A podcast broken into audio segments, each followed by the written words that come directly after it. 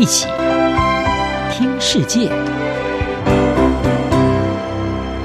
欢迎来到一起听世界，请听一下中央广播电台的国际专题报道。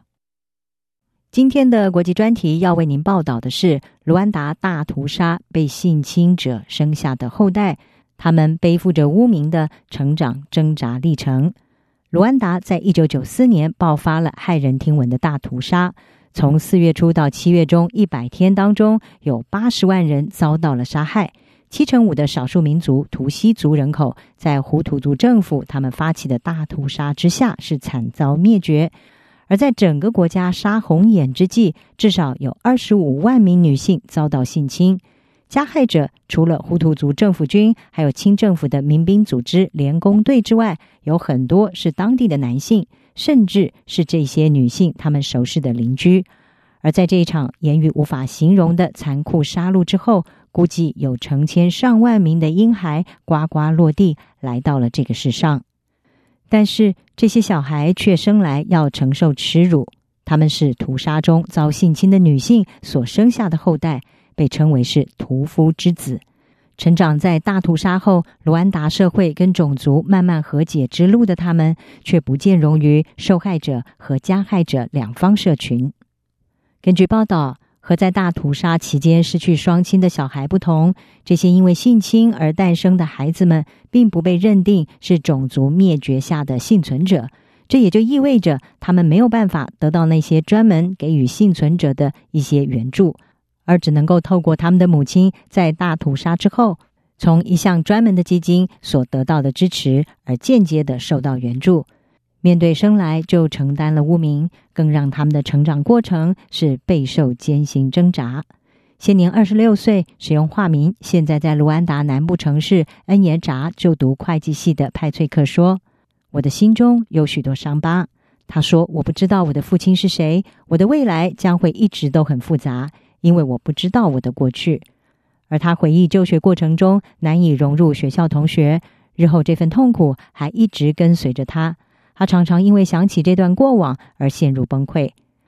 派翠克受到社会的严重孤立，曾经让他多次的心生自杀念头。第一次甚至是在应该要无忧无虑的十一岁。他告诉记者：“直到几年前，社会都还因为我的出生历史而没有办法接受我。图西族社会不行，胡图族也没有办法，他们不在意我。”根据联合国的数据，在卢安达陷入血腥屠杀期间，至少有二十五万名妇女遭到性侵。历史学家指出，当中有许多妇女是沦为性奴隶，有些人还被加害者故意的传染艾滋病。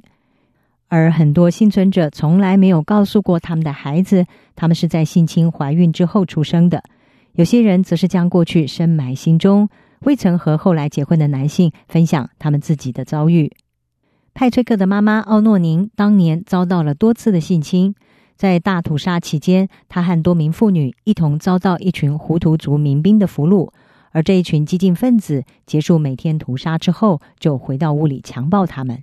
几天之后，这一群民兵逃到了别的地区，奥诺宁试图要徒步的回到北边的家乡和家人团聚，但是在途中再次的遭到性侵，也在这一次的性侵中怀孕。尽管发现自己怀孕之后，奥诺宁一直在否认的状态下过日子，也不时的有自杀的念头，但是他最终还是生下了派翠克，并且抚养他长大。直到今天，他仍然把派翠克成长过程当中所发生的事怪罪于自己。他并且说，在儿子成长过程当中，他没有对他展现太多的爱，而这也让她一直倍感罪恶。奥诺宁之后结婚成家。但是她的丈夫将派崔克拒于门外，并且称他是杀手之子。根据历史学家杜马斯指出，大屠杀当中的性侵，事实上是带有意识形态色彩，是种族灭绝的手段之一。他说，性侵是被用作为来贬低并且消灭图西族的手段。这些种族灭绝事件背后的人，锁定女性身体作为目标。企图要对亲子关系强加一项激进的毁坏，好让任何女性都没有办法生下图西族的孩子。杀戮之后的卢安达，在一片残破中，要努力的走上和解之路。不过，在一开始，这些遭性侵的女性幸存者是如何面对他们的创伤经验，很少受到关注。直到近年来，有一些非政府组织开启了这项重要的工作，致力于协助女性处理以及理解她们所受到的创伤。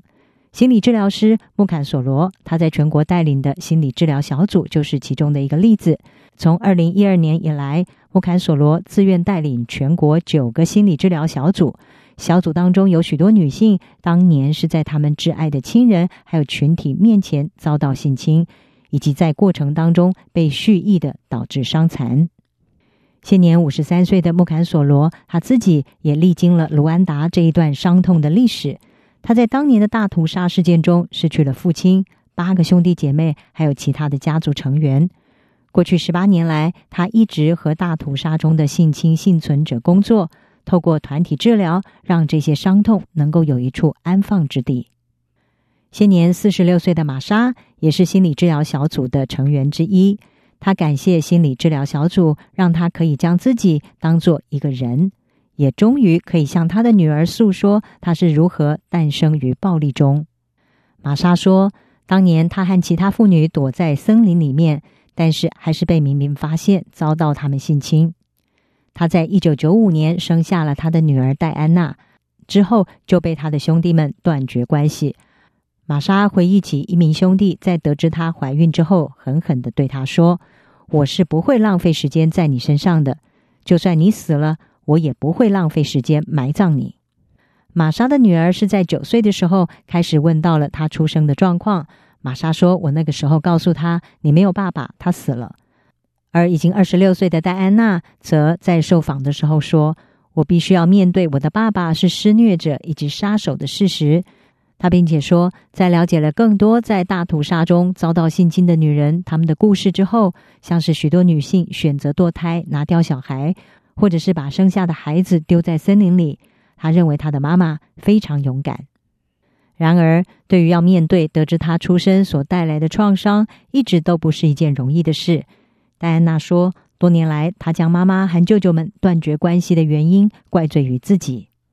不过，他先前主动的在社群软体上创立了一个群组，而借此和他的表兄弟取得了联系。而现在，他也知道，对于过去的那些错误，他是无辜的。他也深深期盼，有朝一日，他和舅舅们的关系是可以恢复的。”卢安达大屠杀幸存者援助组织记忆协会的执行秘书阿西莎基耶，他就表示，要克服大屠杀的灾难性后果，还需要好几十年的时间。他说，卢安达正在一天一天重建团结，然而我们必须继续的让民众意识到，如何让这些因为性侵所诞生的孩子能够融入社会。以上专题由央广编译张雅涵撰稿，海青青播报。谢谢您的收听。